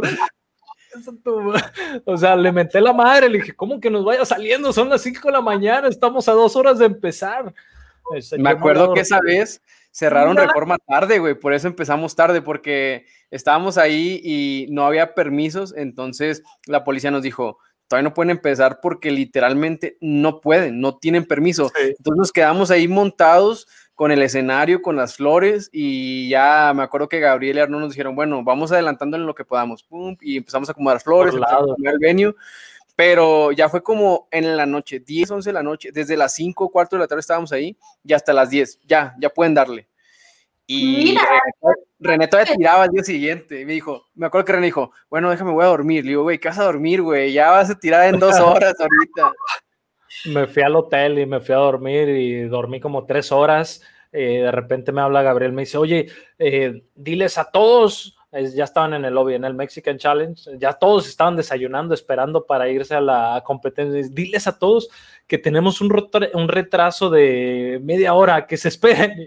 Ya fui a cada mesa todavía, oigan, tenemos un retraso de media hora, pueden estar tranquilos, aquí va a estar el transporte. Y Chris, Chris eh, Wells y Chris Marsh, los dos Chris así como... Mm, ya se están tardando, ya sí quieren tener la final, así, no hombre, ya cuando llegaron, cuando llegaron y se quedaron así de que esto no estaba anoche, lo hicieron en, en una noche, fue, no, no lo hicimos en México. Lo hicimos en seis horas. una noche son dos, son seis horas. Y sí estuvo muy cañón. O sea, eso estuvo muy, muy padre. La... Los que, los que no, los que nos están escuchando y a lo mejor no les tocó eh, ver el Mexican Challenge, fueron dos años, René, ¿en qué años fueron? En el 2014, 2014 y 15 no, 2013 14, perdón. 2013 y 14. Entonces, métanse a YouTube, busquen videos, busquen fotos, busquen fotos del mundial, porque de verdad que lo que, como dices René, y si es cierto, yo te lo mencionaba aquí porque, bueno, invitado especial de, de este programa, pero eh, lo que hicieron Gabriel, Arnaud, Iván, todos juntos, Lalo, eh, si ya me acuerdo, Lalo no podía ni hablar en el mundial, o sea, cuando de verdad se unen personas que aman el tiro con arco, que aman el deporte, que yo creo que es lo que también eh, te hace que sigas ahí y que, y que quieras lo mejor para México, es amar el deporte y se logran estas cosas tan impresionantes como, como los Mexican Challenge, la final de Copa del Mundo y el Mundial, de los mejores torneos que yo he ido. Estuvo muy padre, estuvo muy bonito, tuvimos gente maravillosa, el Toby nos ayudó también allá en el Mexican Challenge, estuvo de narrador y de organizador, andaba de todólogo. Los dos años estuviste con nosotros, ¿no, Toby? Sí, el, primer año me acuerdo que me invitaste a, a narrar para Sky Sports y ahí estuvimos echando cotorreo ya desde, desde tiempos inmemorables en, pantalla y el segundo año, bueno, y también me acuerdo que nos estuvimos haciéndole de todo, moviendo flores, este, llevando agua, carreando cosas, porque está, era un equipo, la neta, bien jalador, pero muy, muy chico, entonces nos tocó chambearle de todo. Y el segundo año, igual, me, me tocó ahí narrar para Claro Sports y me divertí un chorro. Me acuerdo que el segundo el segundo año que yo estuve narrando, eh, estaba el venue y nosotros estábamos como medios muy cerca eh, para estar narrando y teníamos pantalla, entonces podíamos estar diciendo lo que veíamos en vivo y lo que veíamos en la pantalla, que es lo que ve la gente.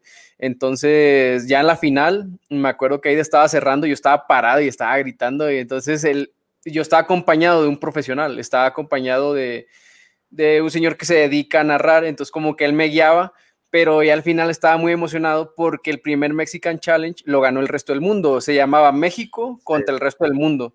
Y el resto del mundo era, el primer año fue Ojin Jack, que acaba de ser campeón olímpico, Sara López, que ya la andaba rompiendo, y el segundo año vino pues Maya Jagger, que acaba de ser campeona mundial. Entonces eran equipos bastante fuertes, equipos de Dream Team, y me acuerdo en las últimas flechas yo estaba parado y me agarró este señor y yo narrando y tira a ida, 9 y gana México el Mexican Challenge. René cerró, ¿no? Creo que cerró René con tu última flecha, ganamos el de equipos. Sí, ganamos el de equipos que tiramos tú y yo en el mixto combinado. El que era mixto combinado y era. Eh, no me, ¿Quién tiró de, ellos? No me acuerdo, no me acuerdo. Este, René, qué fregón, qué fregón todos esos torneos. Este, pudiéramos estar horas platicando de esto, y, pero ahorita platícanos qué estás haciendo actualmente. Sabemos que acabas de abrir una escuela de tiro con arco. Como lo hemos platicado desde el principio de este programa, sigues ayudando a crecer el deporte en México. Eh, hace dos años que me retiré en el 2018, que ya no quise seleccionar, que estaba cansado, realmente me fatigó muchísimo el 2017. Te puedo decir que me decepcioné de mi rendimiento, de lo que pasó en el Mundial del 2017 y con justa razón porque quise hacer muchas cosas a la vez, ¿no? Estaba administrando el evento, estaba ejecutando el evento, era director técnico del evento y aparte tenía que entrenar, tenía que competir. Entonces fue muy pesado no logré lo que quería, y hubo fallas mías tanto en la competencia como en lo, ejecutivo. Al final, pues lo que me ayudó mucho fue todo el equipo detrás de mí, todo el equipo al lado de mí, tanto en el evento como en el equipo técnico del, del tiro con arco, pues con, con el entrenador, con Lalo Vélez, que está también de entrenador, con mis compañeros, Borman y el abuelo. Y bueno, terminé muy frustrado, muy decepcionado y ya no quería saber nada del tiro con arco. Entonces en ese momento se me da la oportunidad de trabajar en los esports y me metí a los esports. Me di cuenta año y medio después que no, o sea, que mi corazón seguía en el tiro con arco. Empecé a narrar para Claro Sports, ahí es donde aprendí al tema de la narración. Yo igual empecé a narrar con Claro y veo el mundial y veo que no ganan el pase para estos Juegos Olímpicos de Tokio y yo fue así, que no puede ser, ¿cómo es que no puedan ganar ese pase si tenían la capacidad, si son buenos arqueros, ¿por qué no lo hicieron? dije, voy a tirar otra vez. y aparte, orden. E, e, eso fue un domingo, Titi, o sea, literal fue un domingo cuando hicimos la narración. De la nada yo te vi tirando otra vez y yo, ¿qué, qué, qué? ¿Por qué me perdí? Porque yo tampoco fue ese mundial y luego te empecé a ver y yo sentí que me perdí cinco años, o sea. De la nada agarré mi arco y aparte ya tenía, nos habíamos tomado, Carmelita y yo, una botella de vino ese, e, ese domingo, estábamos como muy a gusto y estábamos platicando y con la euforia fue, no, sí voy a regresar a tirar y ella me dice, pues regresa, ¿por qué no lo haces? ¿Qué, qué le tienes miedo? Pues sí, no le tengo miedo a nada, ¿sabes? Así de... Voy a empezar a hacer bow training y en la sala. No, y me meto y veo y había el campeonato nacional de 3D en Monterrey. Dije, voy a ir a tirar ese torneo. Y literal, empecé a entrenar el lunes y me fui el viernes al nacional, gané y fue súper diferente. O sea, literal me divertí muchísimo, disfruté entrenar, disfruté tirar y fue donde me di cuenta que mi corazón no se había quebrado por el tiro con arco. O sea, no era que, no me gustara el tiro con arco, sino que mm, me había cansado de lo que yo estaba haciendo con el tiro con arco en ese momento. Ok. O sea, es, diferente, ¿sabes? Es como el tiro con arco no era el problema, era qué es lo que yo estaba haciendo en ese momento con el tiro con arco. No estaba entregándome al 100, no lo estaba disfrutando, no estaba teniendo resultados porque no que, o sea, porque ya no estaba haciendo lo que me con la pasión que lo hacía antes. Cuando me salgo y regreso, pues empiezo a tirar con gusto, con gozo, empiezo a tirar perrón, o sea, no, ni siquiera empecé a tirar así bien alto, o sea, obviamente tiraba bajito, 320, 315, y pero de repente tiraba una serie de 58 o 59 puntos y era como, ah, sí puedo todavía, aquí está el feeling, aquí están, aquí está la puntería todavía, aquí están en los deditos. con arco, o sea, el deporte, que el deporte no te nada, si fue tu enfoque en ese momento que estabas en, pues en todos lados de nada, ¿no? A la vez. Entonces creo que regresas y tiras y es como que tu corazón, recogiste las piezas de tu corazón así de que sí, aquí es, aquí estoy. Y qué chingón, René, porque para, o sea, que nos lo platiques a, a Toby y a mí que amamos el tiro con arco, como que hasta se me pone la piel chinita porque dices, sí, o sea, de verdad yo no me veo en otro lugar que no sea el tiro con arco y, creo que amamos el tiro con arco de la misma manera que saber que, que al final regresaste a donde fuiste feliz. Exacto. Sí. Y me siento muy contento y parte de eso fue que decidí, bueno, nos venimos a vivir acá, Carmelita y yo, a, a Tuxtla y en una de esas fue, ¿qué voy a hacer? O sea, ¿qué voy a hacer yo en Tuxtla? Y platicando con ella fue, vamos poniendo un deportivo, que donde tengas tu tiro con arco y yo salto con garrocha, me dice, entonces, va, lo hacemos. Y nos pusimos y me puse con César Valls, me ayudó, nos conocimos, ya luego su hijo, y empezamos a, a idear qué podíamos hacer acá y dije, es que el tiro con arco es lo mío. Y entonces ahora ya tengo Serrano Archery Club, que es la academia de, tiro con arco dedicada a la iniciación, pero aparte estoy haciendo otras cosillas. Ah, por ahí lo contaremos después. Vamos, estoy, estoy ayudando. ¿Cómo? ¿No nos puedes dar un pre de qué, de qué será? Sí, eh, quiero compartir mi, mi, conocimiento y encontré una forma padre de hacerlo. Estoy dando unas eh, asesorías o se puede llamar, pues no sé cómo se le llame todo bien, no sé si es una asesoría, es eh, plan, tanto plan de entrenamiento como es, yo, yo le decía, es, eh, soy un coaching, archery life coaching. ¿Sabes? Es como ayudando a, que la gente entienda que si lo haces tú con pasión, si haces tú estas cosas de una manera diferente, no tan robótica, sino como más sensible a ti, puedes tener mucho mejor resultado y puedes ser mucho mejor en tu deporte. Entonces es como... Qué fregón, porque van a tener entonces el paquete completo, no nada más es como te voy a enseñar a tirar, sino te voy a enseñar a tirar con pasión. Exacto. Es hacer las cosas con pasión para que entonces veas resultados. Exactamente.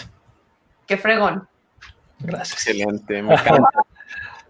Algo que se necesita hoy en día porque han pasado muchas escuelas aquí en México y se ha ido desarrollando diferentes corrientes para entrenar y que se puede encontrar mucha información en el Internet, pero no sabes qué estás viendo, no sabes si lo que estás viendo en YouTube es bueno o lo necesitas o te queda o simplemente si está respaldado por algo, ¿no? Alguien se puede grabar y creérsela y a lo mejor está diciendo puras mentiras o algo que no es y tú vas y pues no tienes una, una madurez suficiente o los conocimientos ignoras demasiado que, ah, bueno, pues esto es, lo tomas y no te sirve.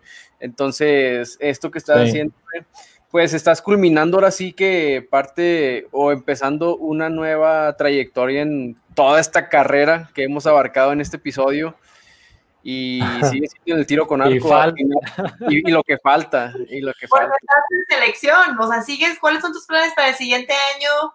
Suponiendo que todo va a seguir como debe de seguir. Bueno, ya no estoy en selección, me decidí retirarme este año por lo mismo de yo quería cumplir mis 20 años, era mi meta de cumplir 20 años como seleccionado nacional, ya los cumplí, al final no competí como selección este año, eh, bueno, el año pasado, pero en el registro debe aparecer mi nombre que yo seleccioné, ¿no? espero y espero en algún día que me den mi reconocimiento. Una plaquita, un diploma al menos, no sé. Oye, algo más. Claro, algo más diploma te mereces, René, por toda esta gracias. No, muchas gracias. También digo, claro, no te quito ningún mérito que tengas, pero también en inspirar a los demás, el, el, jalar generaciones. Yo me acuerdo cuando mencionaste lo de Turquía en el 2013, que ganaste medalla de, eh, que pasaste a la final, en la junta de, que siempre tenemos una junta al final del torneo, tú mencionaste y nos decías que no nos la creemos, sea, carajo, no no la creemos y no podemos ver que sí podemos llegar hasta donde queremos. O sea, yo me la creí y otra vez estoy aquí y que era como que todos con un, porque todos queremos ganar, ¿no? Todos queremos estar donde tú estabas y, y fue como un abrir los ojos a todos. O sea, no te lo guardaste para ti. Esto que nos mencionaste ahorita, nos lo dijiste en la junta eh, al equipo en Turquía. Entonces, gracias René por, por todo. No, gracias a ti. Por todo tu, tu carrera y, y, por ayudar a crecer el tiro con arco en México. Muchas gracias. Sí me acuerdo de esa, de esa reunión. Hay quienes no les cayó muy bien mi comentario, ¿no? Que, que yo hablara, pero bueno. es que todo depende de la persona y cómo lo tomas. A mí, a mí se me quedó grabado en buena manera. Creo que depende cómo lo tomas y cómo, cómo hay también. El, el, chiste es seguir avanzando, ayudar a los demás. Yo siempre he creído que entre más eh, personas conocen el tiro con arco, hay más probabilidades de ser mejores todos. O sea, yo no me quedo con un resultado para mí, ¿sabes? Es como siempre eh, mis resultados son gracias, no, no, no fui yo solo, o sea, está el entrenador, el médico, el fisiatra, el, el psicólogo, la gente, hay incluso, pues lo tengo que reconocer, hasta la CONADE, el Comité Olímpico con, fallas y cosas y la federación, o sea, yo es como, todos suman, o sea, todos tienen que entender que tienen un papel muy valioso en su posición y nadie puede hacer, eh, nadie puede llegar hasta la meta o llegar hasta el éxito solo, o sea, no. Y también el éxito se construye en el camino, no es al final. Entonces hay muchas cosas ahí que, que, son aprendizajes en la vida, aprendizajes en el deporte y que tienes que darte cuenta que eso pasa siempre. Cierto. Re, dos consejos. Uno para la gente que está iniciando en este deporte, eh, los novatos, y otro consejo para los chicos que ya tienen camino, que están buscando un pase en selección o que ya están en selección ¿Qué consejo le dirías a estas dos personas? Eh, está algo difícil. A las personas que van iniciando sería, háganlo con gusto, o sea, diviértanse, diviértanse en el momento que entrenan, diviértanse en su competencia, pónganse objetivos medibles y empiecen a divertirse sobre eso. Y, y, a los que están en selección o buscando un pase en selecciones, güey, disfruten. O sea, es casi lo mismo. No es, no, es no es como tema de diversión de hacer juego, pero es disfruten eso. O sea, disfruten que pueden estar ahí, disfruten el tiempo en el arco se va de volada, o sea, nos queda claro que 20 años pasan rapidísimo. Yo quisiera volver a poder tener la energía, el tiempo y el recurso de poder entrenar como antes, o sea, creo que no me haría nada más feliz, al menos en, de manera deportiva, que volver a estar en una selección. O sea, ¿sabes? Es como, sí me encantaría volver a estar en una selección. Ya tengo que ver por otras cosas personales que pues, ya tengo que trabajar, ya no me pagan, ya no tengo beca y ya no lo puedo hacer. Pero mi, mi, mi, mi consejo más fiel sería disfruta lo que haces, disfrútalo con pasión, disfrútalo con amor, hazlo desde el corazón y pase lo que pase, siempre vas a ser mejor. Venga. Pues ahí está. Ahí está también, yo también me lo quedo. yo me lo quedo, me lo quedo y me lo guardo aquí. Ese no va a pagar. lo compro. Sí. Carnal, pues este capítulo se extendió un poquito más de lo normal. Casi el doble. Quiero, quiero agradecerte por, por este episodio. Linda, me encantó compartir micrófono contigo. Eh, siempre tienes ese carisma y esa facilidad de palabra. Muchas, muchas gracias de estar aquí con nosotros. Sabes que pues esta es tu casa. Eh, muchas gracias por patrocinarnos. Eh, llevar eh, tu, tu, logo, tu empresa aquí en cada, en cada episodio nos, nos da mucha felicidad. Positive Energy Stickers, cosa que a mí me encanta. Me gustó mucho que hace poquito subiste una, una foto ahí de los arcos y ahí está el mío. Ese bien ah, chulo. No, gracias, gracias Toby, gracias René por dejarme utilizar tu lugar esta vez, por estar del otro lado. Yo, no, gracias. Hablar con amigos, hablar de tiro con arco, estoy más que puesta. Así que gracias por esta invitación, gracias por dejarme eh, patrocinar este, este podcast con mis stickers y espero verlos muy pronto. Muchas gracias, Titi. Gracias, Toby. Me encantó. Muchas, muchas gracias a ustedes. Y bueno, espero que también la gente haya disfrutado esta plática. Carnal, nos vemos. Que estés muy bien. Eh, pues bueno, nos vemos la próxima semana. Así que cuídate. Ah, ya me toca la siguiente semana. A trabajar. ya sé. Cuídate, carnal. Un abrazo. Linda, pues muchas gracias por estar aquí. Eh, ya habrá otra ocasión en la que nos puedas acompañar a, hacer hosts.